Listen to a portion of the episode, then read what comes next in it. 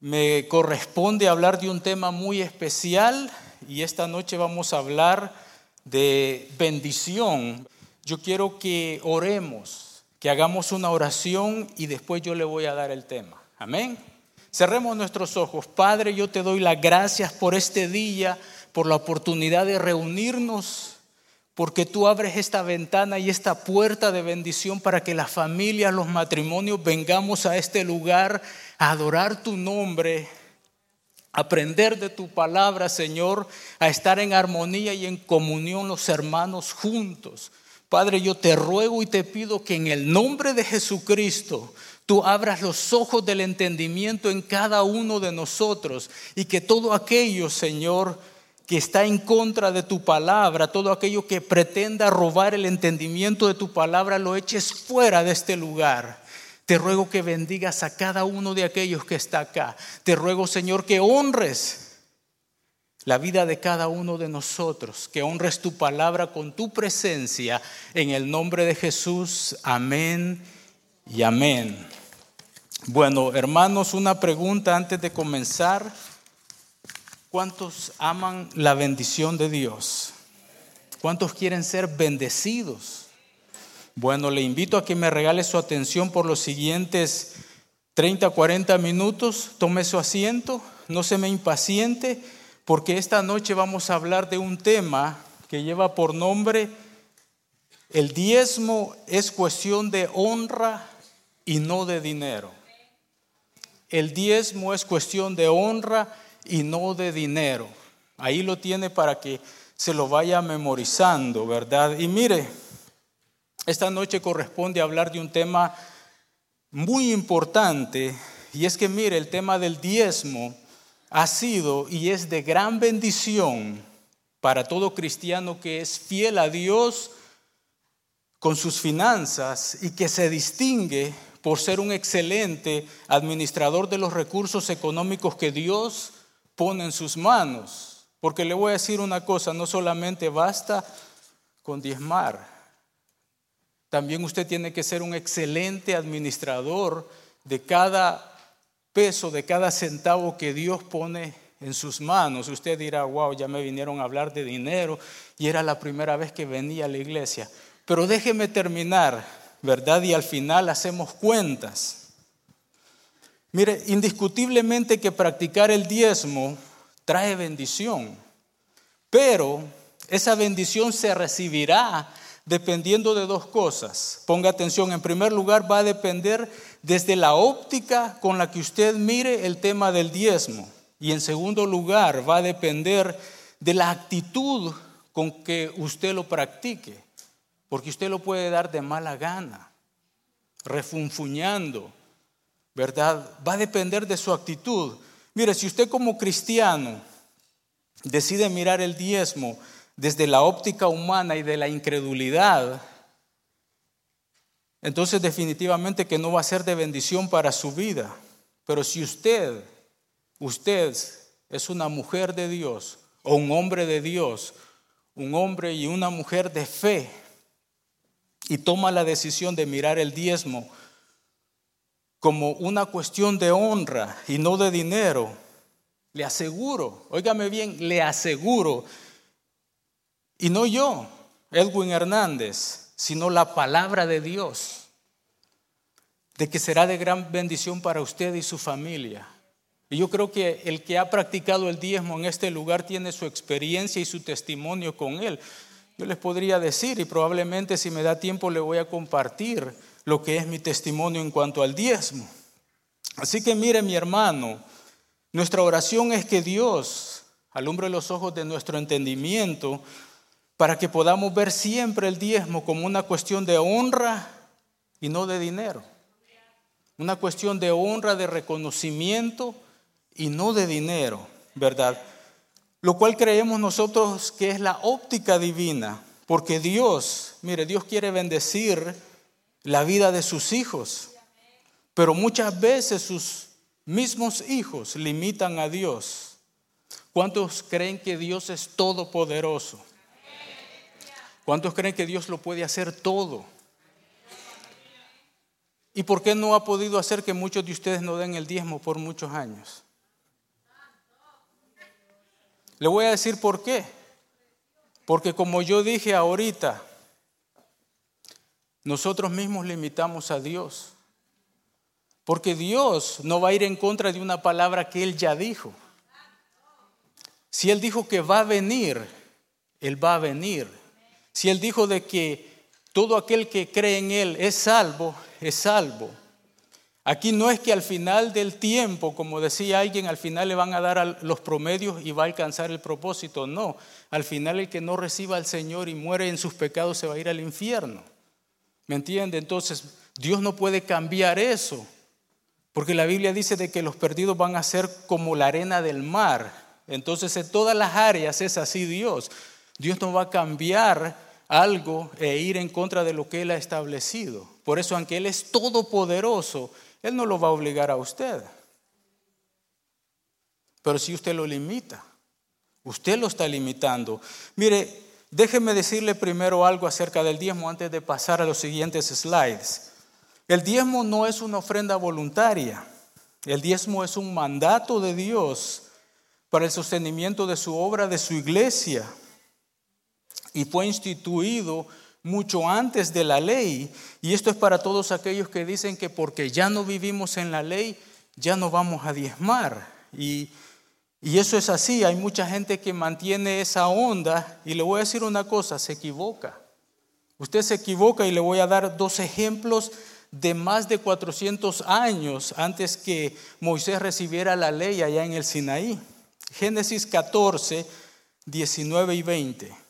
Y le bendijo diciendo, bendito sea Abraham, del Dios altísimo, creador de los cielos y de la tierra, y bendito sea el Dios altísimo que entregó tus enemigos en tu mano, y le dio a Abraham los diezmos de todo. Aquí estamos hablando del encuentro aquel entre Abraham y Melquisedec. Si ha leído esa historia, ¿verdad? Abraham y es impresionante cuando usted lee la Biblia. ¿Por qué? Porque piensa en esto. Ahí había una guerra. Cinco reyes llegaron a esa parte y, atacaron Sodoma y Gomorra. El sobrino Lot, él se fue a vivir a Sodoma. Pero estos reyes, liderados porque le, el nombre está medio raro, ¿no? Quiero, Homer, algo así. Pero eran cinco reyes y se los llevaron cautivos a todos. Le dicen a Abraham, de que a su sobrino se lo han llevado cautivo y Abraham sale, el viejito Abraham con sus amigos y derrotan a los reyes y libera a su sobrino Lot. Y él agarra todas las posesiones que estos reyes habían ganado. Y cuando se vuelve, cuando viene de regreso, le sale el encuentro el rey de Sodoma y le sale Melquisedec, rey de Salem, sacerdote del Dios Altísimo, que se dice que es una figura de Jesucristo. ¿Verdad? Y eso es impresionante, no nos vamos a meter ahí porque si no, no salimos. Pero ¿sabe qué hizo Abraham? Le dio el diezmo de todo, se lo presentó. Eso fue más de 400 años antes de la ley. Otro ejemplo, Génesis 28, 20, 22. E hizo Jacob voto diciendo, si fuere Dios conmigo y me guardare en este viaje en que voy, y me diere pan para comer y vestido para vestir, y si volviere en paz a casa de mi padre, Jehová será mi Dios. Piedra, esta piedra que he puesto por señal será casa de Dios y todo lo que me diere el diezmo apartaré para ti. ¿Sabe cuándo sucedió eso? Cuando Jacobito iba huyendo de su hermanito Esaú que le quería quitar la vida.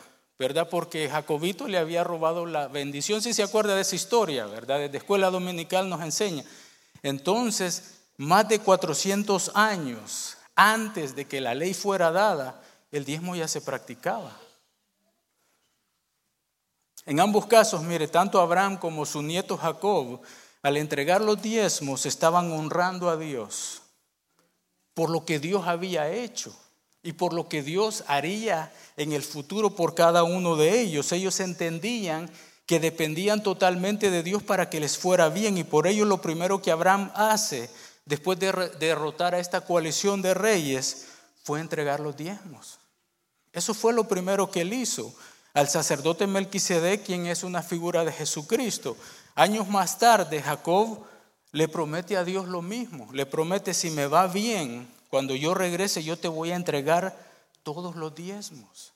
Y mire, es interesante eh, la mirada de los patriarcas, Abraham, Jacob, hacia el diezmo, ¿verdad? Porque ellos tenían una actitud y una mirada no como la que muchas personas tienen, sino que su mirada era una mirada de honra y de reconocimiento a Dios, de dependencia total de Dios y por ello ellos dicen, le vamos a dar el diezmo, le vamos a dar la parte que al Señor le corresponde. Y vamos pasando ya al, al que sigue, al slide que continúa. Dice, primero, lo primero.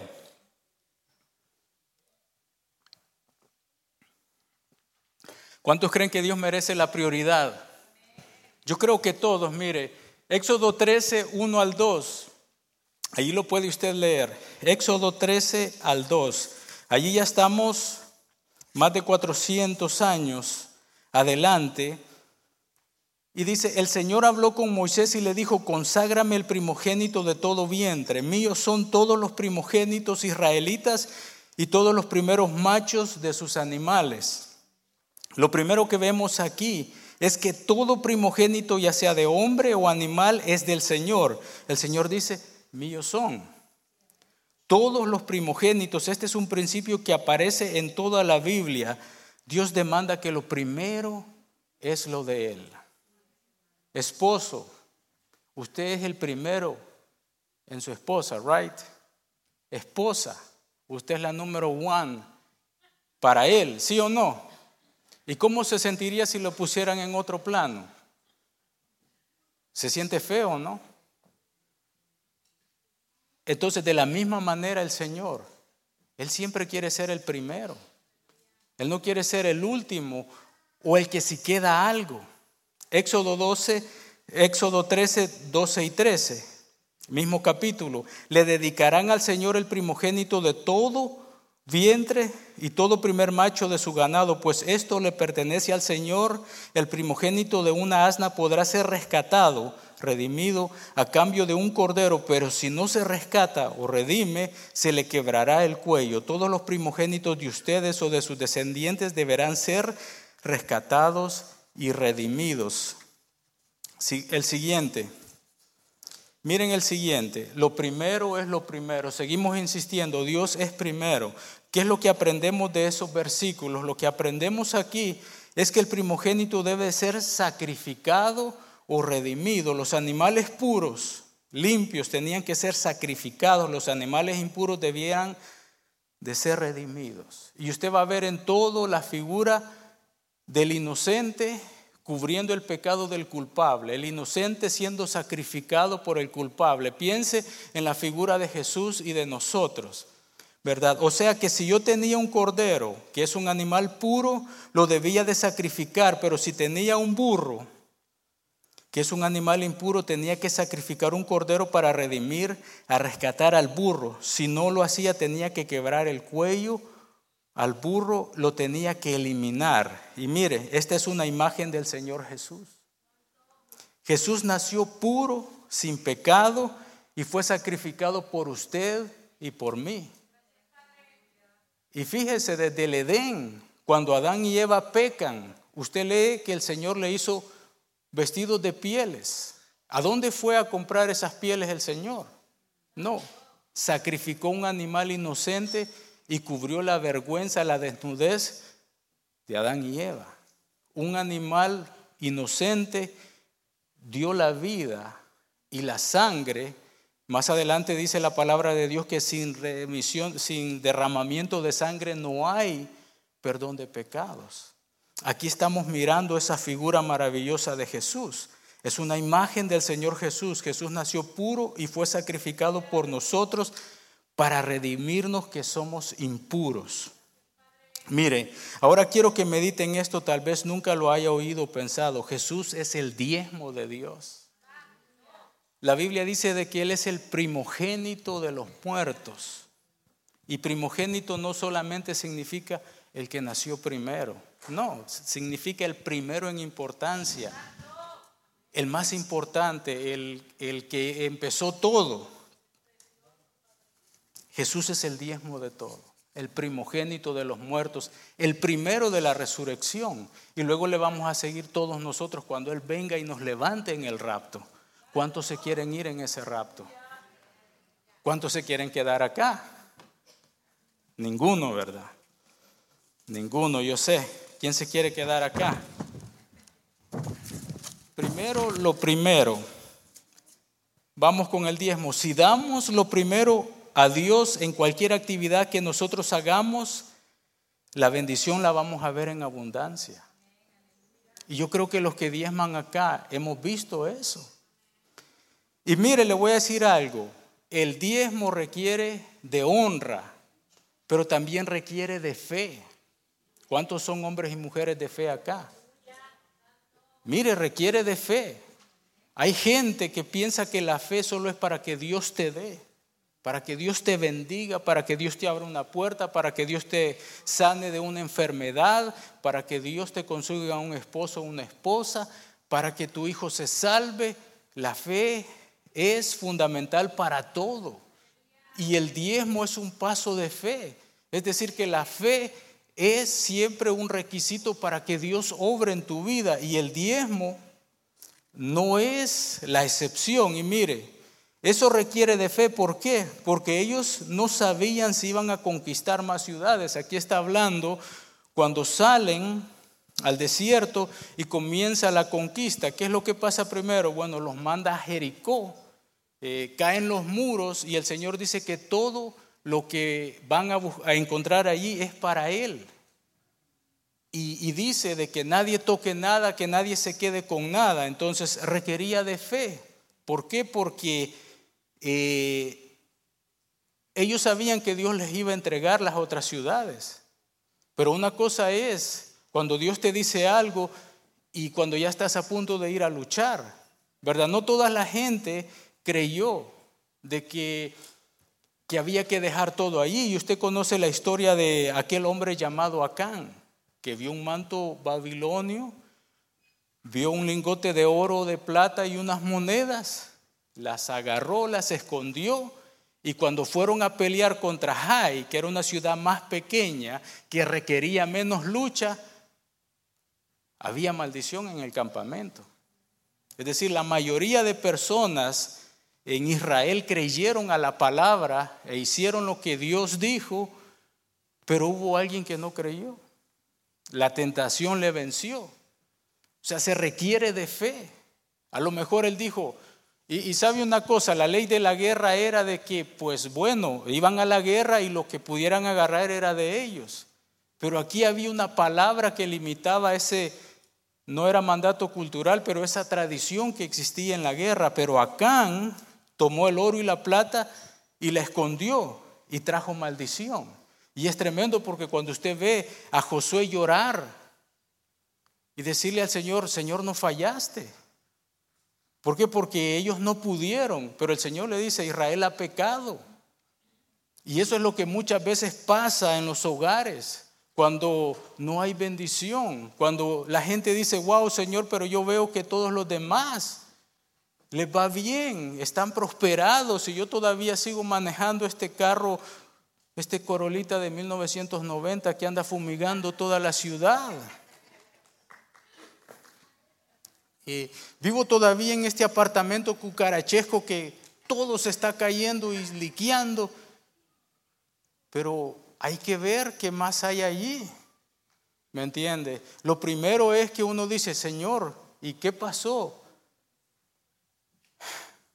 Pero a veces es lo último que miramos. Y eso pasa a nosotros cuando no apartamos lo primero para Dios y lo tomamos. Caemos en ese momento de maldición. Y mire, ahí está el principio del diezmo. Si usted criaba ovejas, cuando la oveja tenía el primer cordero, usted se lo debía de entregar a Dios sin saber si aquella oveja iba a tener más. Eso es fe. En aquel tiempo usted cosechaba, criaba animales, pero las primicias eran para Dios. Y usted tenía que tener fe que Dios le iba a dar, ¿verdad? Pero mucha gente probablemente no creía y, no apartaba lo primero para Dios. Y miren, esto consiste el diezmo. El diezmo requiere de fe. Significa, yo te voy a dar a ti primero, Señor, antes que a nadie más, antes de pagar mis biles, antes de saber si voy a tener lo suficiente para pagar mi mortgage o renta, te voy a dar a ti primero, Señor.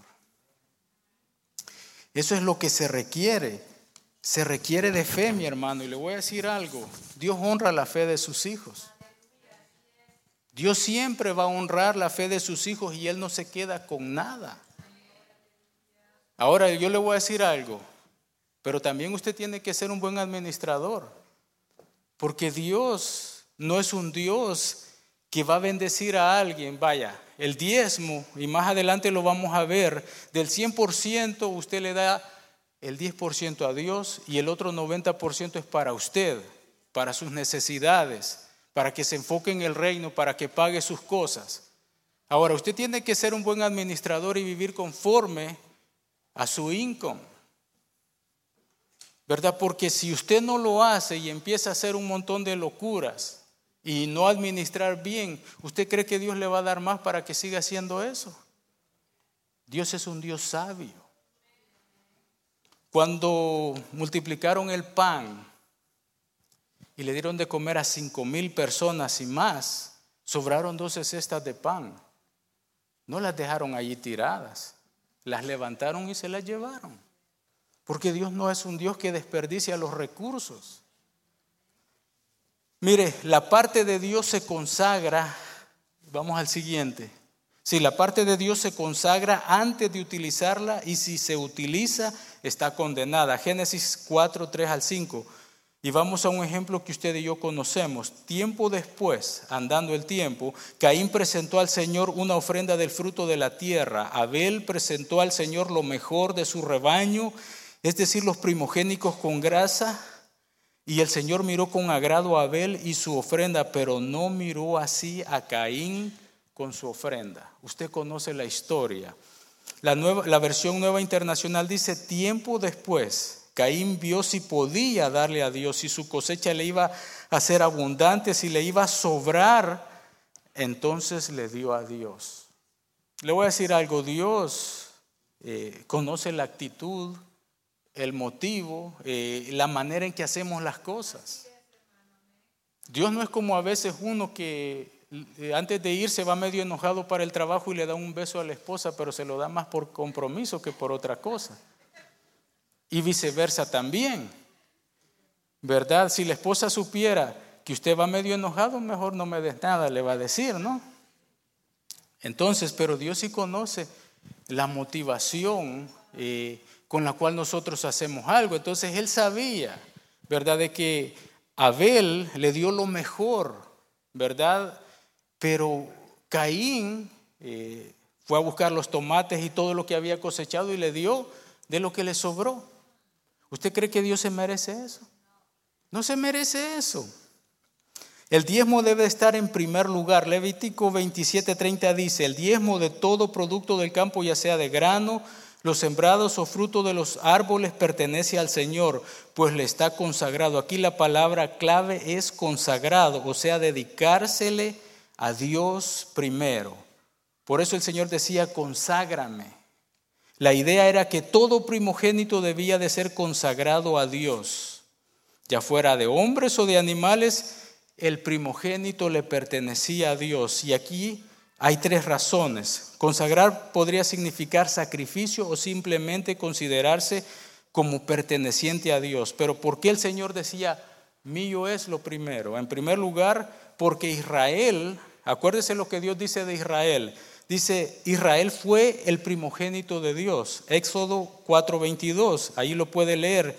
Y esa práctica de que lo primero era para Dios honraba el diezmo. El segundo motivo es porque se pensaba, y aquí pues se van a sentir muy contentos los que son hermanos mayores, pero en aquel tiempo se pensaba que el primogénito era el mejor. Y siempre a Dios se le daba lo mejor. Por eso se le daba al primogénito la doble porción. Por eso a, Esaú le correspondía la, la bendición. ¿Verdad? Porque al primogénito se le consideraba lo mejor o el mejor y por eso él era o le pertenecía a Dios a menos que se redimiera. Y finalmente, como un recordatorio para todas las generaciones de cuando Dios redimió a Israel, su primogénito de Egipto. Y acuérdese que Israel había sido salvado mediante la destrucción del primogénito de Egipto y ahora a Israel se le exigía que dedicara su propio primogénito como un recordatorio constante de su liberación. Cada vez que Israel, que el judío, el israelita pagaba su diezmo, se acordaba de que cuando el primogénito de Faraón murió, ahí él los dejó salir. ¿Verdad? Todo en Dios tiene sentido. A veces la gente dice, no, yo no leo Levíticos y Deuteronomio porque es muy aburrido. No, lo que pasa es que usted no le ha encontrado el sabor a la palabra de Dios. Porque la palabra de Dios lo cautiva y lo manda a que busque y que investigue. Entonces usted le empieza a encontrar sentido y su fe comienza a crecer porque usted va a ver que todo en la palabra de Dios tiene sentido. Vamos al siguiente, al número 6. Al número 6, por favor. Primero lo primero.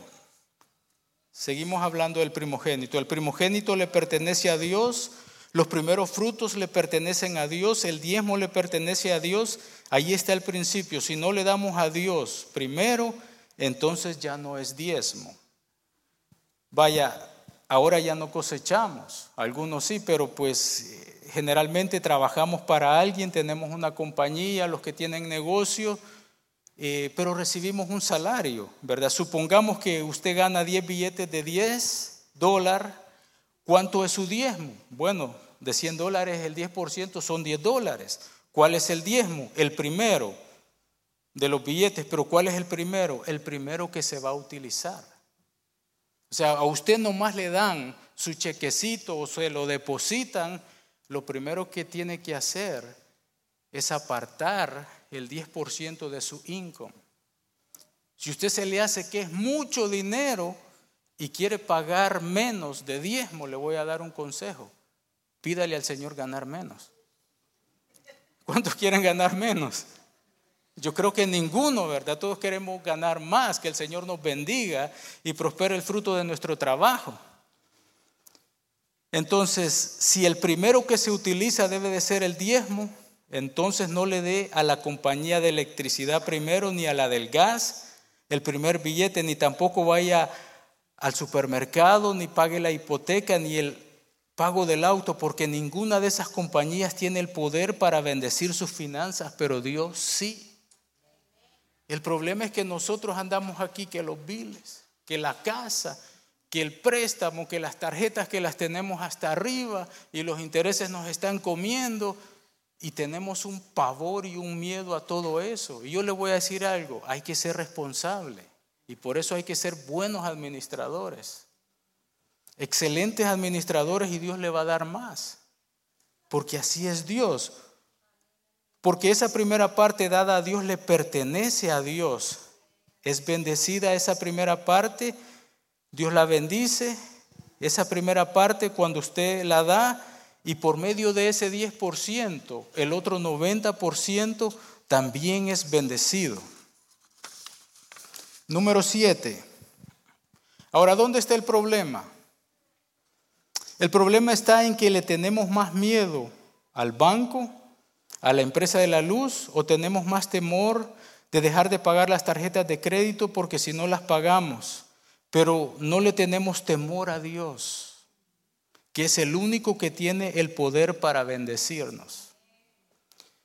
Si usted paga todo, excelente, lo que le va a ir bien es su score de crédito. Usted va a los tres buró y wow, 800. Pero así como está la cosa ahora, no le dan nada, todos los intereses están para arriba, ¿verdad? Pero su crédito celestial cuando usted diezma está hasta el tope y las ventanas de los cielos se abren. O sea que respetamos más las compañías que les debemos que a Dios. Confiamos más en las compañías de lo que debemos de confiar en Dios. Mire, y esto es bien interesante lo que viene en Éxodo 14 y 15, verso 14 y 15 del capítulo 13, porque muchos de nosotros hemos venido de diferentes países y venimos de allá porque no habían oportunidades. Yo no sé si usted se recuerda la fecha que usted llegó a este país, cómo venía, quizás solo venía con la ropa que venía puesta, ¿verdad? No sé cómo era su vida allá en El Salvador, Guatemala, México, de donde es usted, pero si usted se vino es porque era buscando mejores oportunidades. Y yo le voy a decir una cosa, nunca eh, lo que quiero decir es que usted siempre tiene que decirle a sus hijos de dónde Dios lo trajo, de dónde Dios lo sacó. Si usted tiene la oportunidad de ir a su país y caminar por el barrio o el lugar donde usted vivía, dígale, mira acá, acá era donde yo vivía en mis hermanos. Aquí comíamos cinco con una libra de frijol, de arroz, eh, nos repartíamos o sea, cuéntele, no para traumarlo, sino para que vea a, dónde Dios lo tiene ahora. Para que sepa que la vida no ha sido fácil para usted y que si usted persiste en el Evangelio y camina y las cosas que hace para Dios, es porque Dios ha estado con usted. Mire, el día de mañana cuando sus hijos les pregunten, ¿y esto qué significa? Les dirás, el Señor desplegando su poder nos sacó de Egipto, país donde fuimos esclavos. Cuando el faraón se empeñó en no dejarnos ir, el Señor les quitó la vida a todos los primogénitos de Egipto, tanto de hombres como de animales. Por eso le ofrecemos al Señor en sacrificio el primer macho que nace y rescatamos nuestros primogénitos. Usted y yo siempre tenemos que acordarnos de dónde nos sacó Dios y enseñarle a nuestros hijos para que ellos entiendan el poder de Dios y lo que ellos tienen que hacer. Cuando los niños ven que uno hace o manda electrónicamente el diezmo, ellos le preguntan, pero ¿y por qué? ¿Y por qué no me compras lo que yo quiero?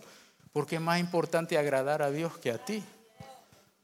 Mire, usted a sus niños, bueno, y eso si usted quiere, pero lo que yo hago, y yo siempre lo hago, es decirles, el budget que usted tiene, lo que usted hace, lo que usted gasta. ¿Por qué? Porque ellos pueden mirar la realidad de esta vida. Muchos niños piensan que sus papás no les compran algo porque los papás son malos, porque los papás son aquí, son allá. No, los niños a veces tienen una idea equivocada de lo que es la economía de la familia.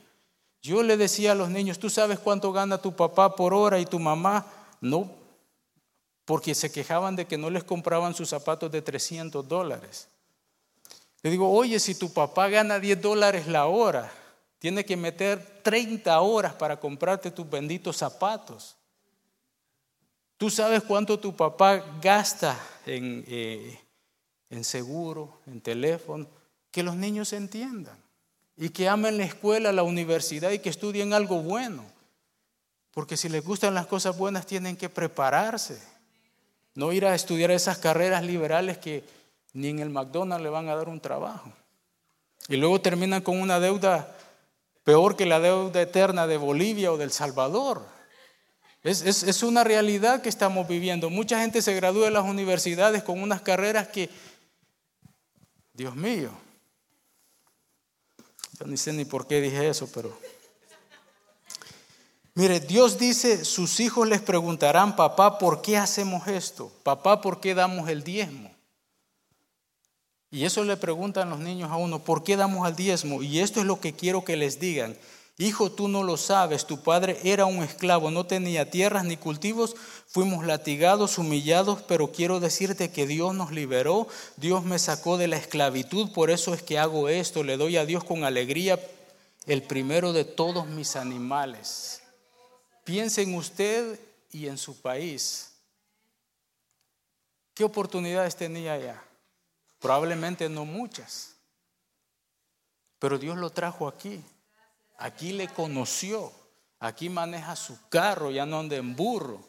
¿Verdad? Ahora tiene aire acondicionado, ahora come este rico, ¿verdad? Allá en su país a veces a veces comía rico. ¿Verdad? Entonces usted le dice, porque el Señor me ha bendecido, por eso papá, aquí está tu diezmo, aquí está lo primero, es para ti, Señor. Mire, desde lo que es la Biblia, desde la perspectiva bíblica y de la idea de reino de Dios, todo lo que un hijo de Dios posee le pertenece a Dios. ¿Acaso no cantamos acá mi casa y mi vida, todo te lo debo a ti? Sí, ¿verdad? Y hasta se nos salen las de cocodrilo cuando cantamos, Señor, ¿verdad? Entonces allí nosotros estamos confesando que todo lo que tenemos le pertenece a Él. ¿Y por qué no le queremos dar el diezmo entonces? ¿Por qué nos cuesta? Mire, por eso en realidad, en vez de decir, Señor, te voy a dar el diezmo, lo que uno debe decir, Señor, te voy a devolver el 10%. Te devuelvo el 10% porque todo te pertenece a ti, Señor. Y Dios, mire, le damos el 10. Él nos deja que quedemos con el 90 para que nosotros administremos bien. Le digo, si usted no es un buen administrador, usted siempre va a estar debiendo. Y Dios, Dios, eh, cuando usted es un buen administrador, le va a ir dando más y más como nos ha enseñado nuestro pastor, eh, también debemos de ser como ríos que corren y que llevan el agua y la distribuyen por los plantillos, y no ser como pozas de retención donde el agua se queda estancada y crea animales y el agua pesta, ¿no? Entonces, ese 90%, si nosotros somos generosos y buenos administradores, yo le aseguro que Dios va a bendecir su vida. Pasemos al número 8 y 9. Ya, ya, ya casi terminamos, no se preocupe. Mire, le voy a decir algo. Yo no sé si ya ordenaron sus pupusas. Mañana van a haber buenas pupusas acá. Yo ya puse mis dos órdenes. Espero que no me vayan a dar equivocadas mis pupusas. Pagar los diezmos es el plan de Dios para bendecir a sus hijos. Malaquías 3, 8 y 10. No sé si me lo puedes poner. Malaquías 3, 8 y 10. ¿Robará el hombre a Dios? Pues vosotros me habéis robado. Y dijisteis, ¿en qué te hemos robado? En vuestros diezmos y vuestras ofrendas. Wow, eso está duro.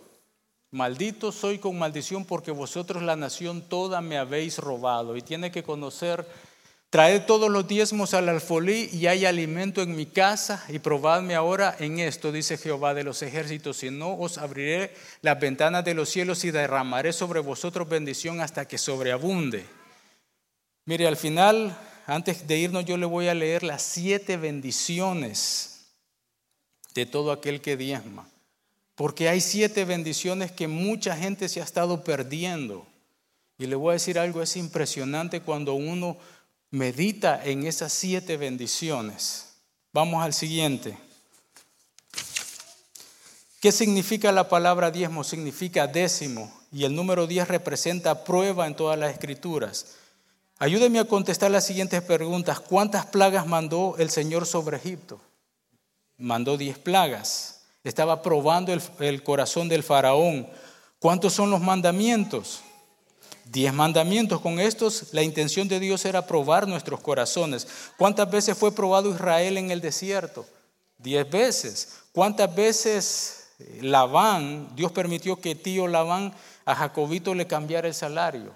Diez veces. Allí Jacobito las pagó todas las que él hacía. ¿Cuántos días probó Dios a Daniel? Diez días. ¿Cuántas vírgenes fueron probadas? Cinco fueron prudentes y cinco fueron negligentes. El número diez es el número de prueba en toda la Biblia y Dios nos prueba con la décima parte de nuestro salario. Mire, este pasaje es sencillo de entender. Por un lado, si yo doy mi diezmo, estoy bendecido y por otro lado, si no lo doy, estoy maldito. O sea, acarreamos algo que no queremos para nuestra vida. Y le voy a decir algo, usted tiene que pensar en su presente y en su futuro. Tiene que pensar en el futuro de sus hijos. Porque el no poder cosechar las bendiciones de Dios puede truncar las oportunidades que nuestros hijos pueden tener en el futuro. No nos va a permitir poderles ayudar a que ellos lleguen más allá de que nosotros. Yo le voy a decir algo, el sueño de nosotros es que ellos sean mejores que nosotros, que alcancen más que nosotros. Y en todas las áreas, no solo en lo espiritual, en todas las áreas. Y yo creo que Dios tiene poder para hacerlo, mis hermanos. Observe lo que dice Dios. Bueno, ahora algunos para no diezmar dicen, yo no diezmo porque el diezmo es de la ley y no de la gracia. Ya hablamos un poquito, pero ahora veamos lo que dice el Nuevo Testamento. Mateo 5, 17, 20. No piensen que he venido a anular la ley o los profetas. Está hablando el mismísimo Jesús de Nazaret. No he venido a anularles, sino a darles cumplimiento. Les aseguro que mientras existe el cielo y la tierra, ni una letra ni una tilde de la ley desaparecerá hasta que todo se haya cumplido. Todo el que infrinja un solo de estos mandamientos, por pequeño que sea, y se enseñe a otros a hacerlo mismo, será considerado el más pequeño del reino de los cielos. Porque les digo a ustedes que no van a entrar en el reino de los cielos a menos que su justicia supere a los de los fariseos y de los maestros de la ley. Terrible, ¿no? Este último verso 20 es la clave. Jesús dice, ustedes no van a entrar en el reino de los cielos si su justicia no supera o es mayor a la de los fariseos. Dios es un Dios de justicia. Dios es un Dios eh, que no hace acepción de personas. Mire, nosotros, los hombres, hacemos acepción de personas. A veces, como dicen por ahí, le damos quebrada a todos. Pero sabe una cosa, Dios no es así. Cuando hablamos de diezmo, ¿qué es lo primero que viene a su mente? Ay, tengo que pagar o Dios me va a bendecir. ¿Qué viene primero a nuestra mente? Y es una pregunta que debemos hacernos. ¿Dinero o bendición? El peso de que tengo que pagar. Y mire, yo le voy a, decir algo. Un creyente lleno del Espíritu Santo se mueve en el sentir de que todo lo que uno tiene le pertenece a Dios. Sea, yo no entiendo muchas veces cómo hay gente que habla de que son llenos del Espíritu Santo porque gritan, saltan, bailan, hablan en lenguas y un montón de cosas. Pero cosas como estas, eh, no. Yo le voy a decir algo, ser lleno del Espíritu Santo requiere obediencia. Y obediencia en todo, no solamente en lo que yo creo que debo de obedecer. Cuando hablamos de diezmo, ¿qué es lo primero que viene a mi mente? ¿Tengo que pagar o estoy bendiciendo la obra de Dios y Dios va a bendecir mi vida? ¿Qué es lo que viene a mi mente? Y mire, por allí me encontré una historia que me encantó, se llama El rey y el mendigo. Está cortita, se la voy a compartir. Mire, a veces cuando uno oye una historia, a veces uno se, se mete a la historia y dice, yo soy ese, yo soy aquel, o se identifica, ¿no? Ahora, se la voy a leer y le voy a decir algo, identifíquese con el mendigo, no con el rey. Dice, en unas tierras muy lejanas existía un rey muy sabio y bondadoso, como nuestro Señor, ¿verdad? Sabio y bondadoso. Cierto día el rey había salido a pasear por los jardines de su castillo, pero para su sorpresa junto al camino estaba un mendigo que clamaba a fuerte voz, misericordia, misericordia ya que tenía días sin comer y no poseía dinero para comprar. Bueno, el rey movido a misericordia se acercó a auxiliar a aquel mendigo, pero sabiamente le preguntó, ¿qué tienes para ofrecerle a tu rey? Fíjese, eso es lo que le dice el rey, ¿verdad? Y el mendigo sorprendido recordó que cargaba un saco de mazorcas que había recogido en el campo, pero solamente sacó dos mazorcas del saco y se las entregó al rey pues pensaba que el rey no tendría necesidad de sus dádivas, pues era un rey, vivía cómodamente en el palacio, saciándose de los mejores manjares. Ese era el pensamiento del mendigo. Ahora mire, el rey ante la actitud miserable del mendigo y para darle una lección por ser tan duro de corazón, mandó a sus sirvientes a que le trajesen un saco de monedas de oro, con lo que se va a poner el oro más adelante. Mire, e igualmente sacó solo dos monedas de oro y se las dio al mendigo. ¿Cuál es la moraleja o qué es lo que aprendemos de esta historia si nos ponemos a reflexionar? Si el mendigo le hubiese dado más mazorcas o quizás todo el saco de mazorcas al rey, el rey hubiese recibido, rey hubiera recibido de la misma manera, más monedas de oro o quizás todo el saco de monedas. Mire, y así nos pasa muchas veces a nosotros en nuestra relación con Dios. Pues el rey de esta historia es semejante al rey de reyes y señor de señores, al dueño de la plata y del oro nuestro Padre Celestial quien nos exige a nosotros dar de la misma manera que recibimos, ya que muchas veces asistimos a la iglesia y nos duele sacar para dar. Y solo damos pequeñeces, pues pensamos que Dios no necesita de nuestro dinero. Y sabe que luego nos quejamos porque nosotros no recibimos, porque no nos alcanza para nada y terminamos insatisfechos por lo que Dios nos da. Hay tanta gente insatisfecha, ¿verdad? Acuérdese lo que Pablo dice acerca de las palabras del Señor cuando habla de dar. Y dice, es más bienaventurado dar que recibir. Y yo le voy a decir algo, en mi experiencia en estos casi 20 años en el Evangelio, la gente fiel a los diezmos, la gente generosa que yo he conocido, Dios la ha prosperado y la ha bendecido de una manera impresionante. Y sabe que no lo hacen por eso, sino que han aprendido y han entendido que todo le pertenece al Señor.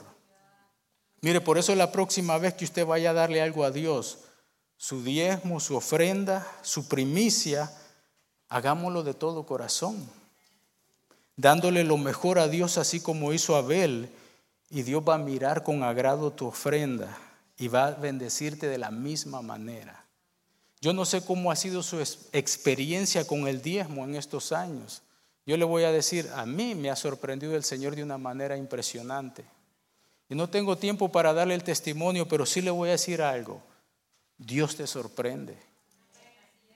Y en tiempos como este de inflación y que mucha gente anda llorando, ¿sabe qué? Ni la sientes, porque Dios está ahí. Men, a veces hace el Señor que tu esposa gane más dinero que tú. Y eso es maravilloso. Sí, hay hombres que dicen, ay, se sienten mal, pero yo le voy a decir algo, qué bonito es cuando a la esposa de uno el Señor la prospera y la bendice por ser fiel a las cosas de Él. Gloria a Dios por las mujeres que lo sobrepasan a uno. Pasemos al, bueno, Mire, el diezmo no es cuestión de dinero, mi hermano. El diezmo es cuestión de honra, de honrar, de reconocer, de decirle, Señor, si no fuera por ti yo no tuviera este trabajo. Señor, si no fuera por ti, yo no tendría la capacidad de desarrollar este trabajo como yo lo hago. Señor, si no fuera por ti, los clientes no vendrían a buscarme. Señor, si no fuera por ti, yo no tendría los hijos que tengo. Señor, si no fuera por ti, no me pondría donde hay. Porque le voy a decir algo, Dios nunca le va a dar nada gratis o fácil. Dios a usted lo va a poner donde hay, para que usted prospere también. El problema es que a veces nosotros miramos una puerta que se abre y se ve demasiado humilde y no queremos pasarla. Y se nos hace, ah, no, ahí no.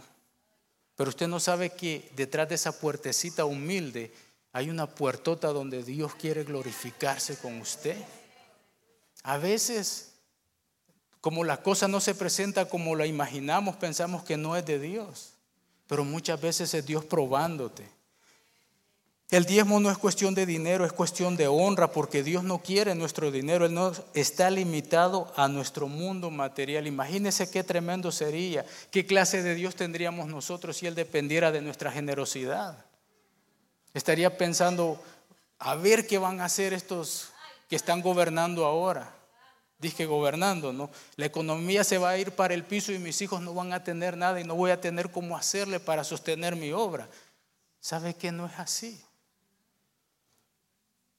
Nosotros lo necesitamos el dinero y muchas veces llegamos a formar y forma parte de nuestra vida. El problema es que a veces lo llegamos a amar tanto que nos mete en problemas. Y por eso la Biblia dice que raíz de todos los males es el amor al dinero. El diezmo es la mejor manera que Dios nos enseña a honrarlo a Él. Dios no ve nuestro dinero, lo que Él ve es nuestro corazón. Él ve nuestra actitud, la intención de dar. No se ve en la cantidad que damos, sino aquella señora, aquella viuda que dio aquella monedita, Dios no la hubiera exaltado. El Señor ve la intención del corazón, la actitud que mostramos al dar. Siguiente, ¿cómo damos el diezmo? Segunda de Corintios 9, 6 y 7. ¿Lo damos por necesidad? Qué bonita esa cara, ¿no? ¿Lo damos por necesidad? ¿Lo damos por compromiso? No es que si no van a decir que yo no diezmo. Lo damos con tristeza, ay, con esos 500 dólares que me toca pagar al mes o esos mil, porque hoy mi esposa gana más, Bien podría ir a El Salvador, podría ir a Cancún, podría hacer esto y lo otro. Hay gente que así piensa, ¿verdad? Usted piense que eso es de Dios, que eso a usted no le pertenece. Lo damos con el fin de lograr algo. Bueno, si lo doy, Dios me va a dar más. ¿Para qué te va a dar más? O porque hemos entendido que Dios desea y lo damos con alegría. Yo le voy a decir algo, cuando usted lo da con el, de la manera que a Dios le agrada, usted entiende de que todo lo que usted da va a bendecir familias, matrimonios. Mire, viene una conferencia de la familia impresionante. Yo le voy a decir algo, lo que Faro de Luz está invirtiendo ahí no son tres pesos. La gente que estamos trayendo es impresionante.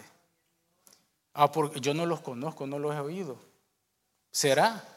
Pero si usted empieza a oír esa gente, usted va a recibir bendición de la palabra de Dios.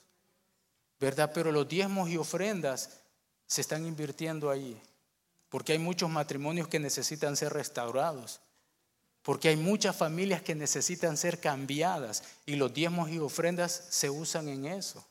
Para darle clase a sus niños, a sus jóvenes, a sus adolescentes hay cinco características que debe tener su diezmo para que honre a Dios. Hay que darlo a tiempo. Como dice el pastor, no se haga el chivo loco con lo que no es suyo y entréguelo.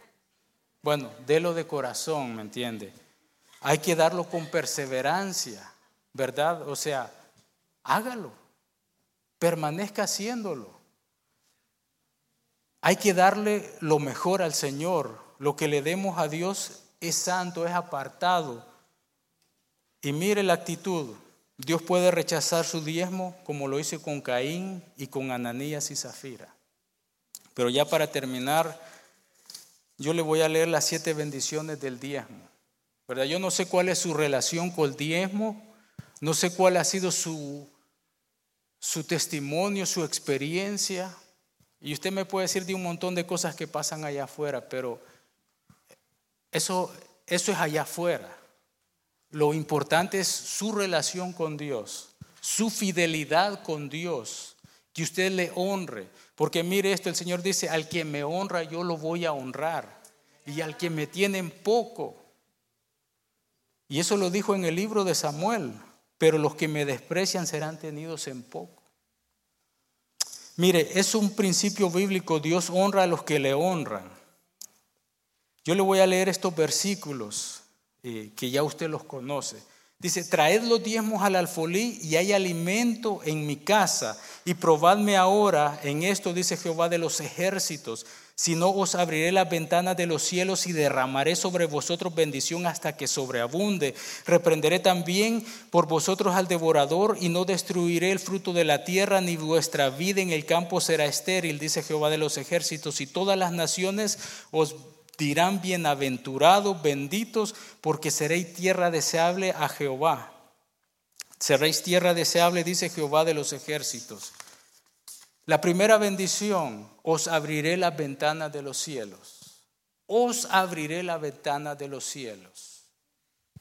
¿Cuántos quieren que Dios abra las ventanas de los cielos para su economía, para sus finanzas?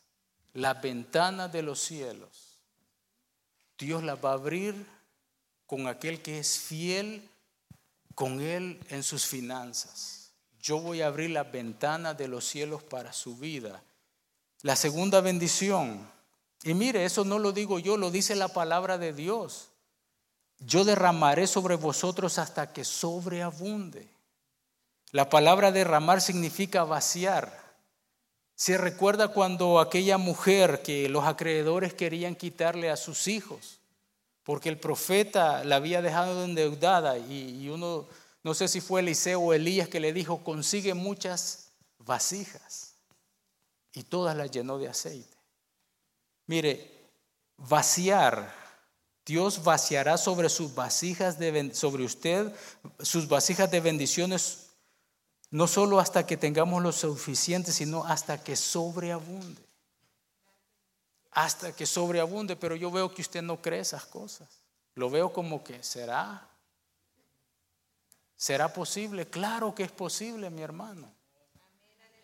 Primera bendición, el Señor va a abrir las ventanas de los cielos a favor suyo y derramaré sobre vosotros hasta que sobreabunde, no hasta que tenga lo que necesita hasta que sobreabunde. Eso es como la teoría de la economía de, del, rebalse, donde los que saben de economía entienden eso, en donde el vaso se derrama y se derrama y se derrama y todos agarran de lo que está saliendo, ¿verdad? Y Dios promete que Él va a derramar sobre nosotros hasta que sobreabunde.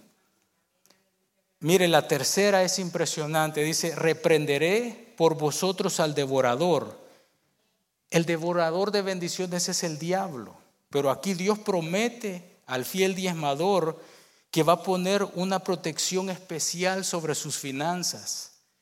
Y yo le voy a decir algo, y tal vez a alguno de aquí le haya pasado esto, pero yo he conocido tanta gente que está peleada con el diezmo, que en un mal negocio perdieron un montón de dinero.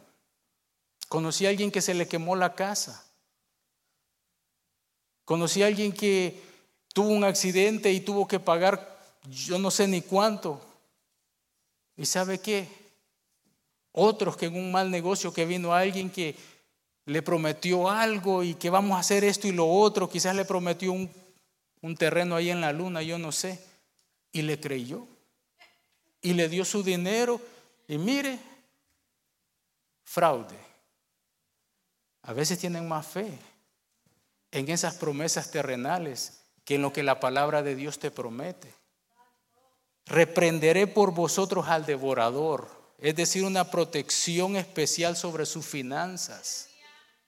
Men, eso es tremendo cuando Dios está cuidando lo suyo, que nadie le robe, que nadie le, le saque algo, no le permite que usted se meta a malos negocios, malos socios.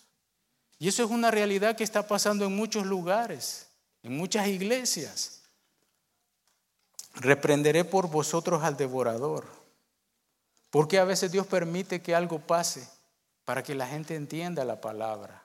Te reprenderé por vosotros al devorador y no os destruiré el fruto de la tierra. ¿Cuál es el fruto de la tierra? Es nuestro salario. Dios lo va a proteger. El fruto de la tierra es lo que producimos por nuestro trabajo, nuestros ingresos. El Señor está diciendo que disfrutaremos de lo que ganamos en vez de perderlo. Es don de Dios que el hombre disfrute del fruto de su trabajo. Mire, es maravilloso cuando usted trabaja, es fiel con el Señor en sus finanzas y el fin de semana o cualquier día que se le da su gana, usted se va y se lleva a su familia a un buen restaurante. Disfruta lo que come. Yo recuerdo una vez escuchar a un predicador que decía, y espero que nadie se moleste acá, pero me dan ganas de decírselo. Mire, él decía, en las iglesias hay mucha gente que maneja carros robados, se viste con ropa robada, anda iPhone robados. Y yo decía, pero ¿por qué él está diciendo esto? Y él dijo, porque compran todas esas cosas y esos lujos con el dinero que le pertenece al Señor y se lo robaron al Señor porque no pagaron sus diezmos. Y yo me quedé así, wow, no lo había visto de esa forma, dije yo. Pero si usted se pone a pensar en eso, Bueno, yo sé que muchos están bien serios y yo le voy a decir una cosa. a veces es duro cuando a alguien, a uno le toca traer algo, porque pues esta es la palabra de Dios, ¿no? Y a usted lo mandan a decir algo que él dice, mira, ve a decirle a estos, tal vez así aprenden. Y yo le voy a decir algo, si usted eh, no obedece, un día le va a mandar una burra para que les predique así como a Balaam. Y yo no sé qué van a hacer ustedes cuando la burra se pare acá y le empiece a predicar la palabra de Dios. y vuestra vida en el campo, ni vuestra vida en el campo será estéril. Mire, ¿a cuántos les gustaría que todo lo que hagan prospere? Que su negocio, que todo emprendimiento que usted haga prospere. Hay gente que no le sale nada. Como dicen en El Salvador, ni la ciguanaba le sale. O el equivalente en México, ni la llorona le sale. Todo le sale mal, mire. Pero el Señor dice que a sus fieles desmadores ni vuestra vida en el campo será estéril. Y todas las naciones os dirán bienaventurados. Mire, la gente en el mundo le va a decir, wow, Dios sí que te tiene bien bendecido. No hablas ni inglés, ni papeles tenés, pero ganás más que todos aquí en la compañía. Y despidieron a la mitad de la gente y te quedaste. Porque es así, hermano. Yo he conocido tanta gente que el Señor es maravilloso con ellos. Y la última, y seréis tierra deseable. Algunas veces la palabra tierra en la Biblia se refiere a personas. Mire, cuando Abraham, el Señor le dio una promesa a Abraham y le dijo, y será bendición, y serán benditas en ti todas las naciones. Y cuando Abraham llega a Mamre, se le pegaron varios y se hicieron amigos de él. Yo le voy a decir algo, cuando usted es fiel a Dios en sus finanzas y en todo, las personas van a ver en usted a una persona deseable en el sentido de que usted es una persona sabia, que le puede traer una palabra de consejo, de aliento en tiempos de dificultad. Usted va a ser una persona con la cual todo el mundo va a querer invertir, porque conoce de su integridad, de su integridad, de su honestidad y de su fidelidad a Dios. Y porque antes de quedarle mal a Dios, usted prefiere perder pero dejar el nombre de Dios en alto. Póngase de pie, mi hermano.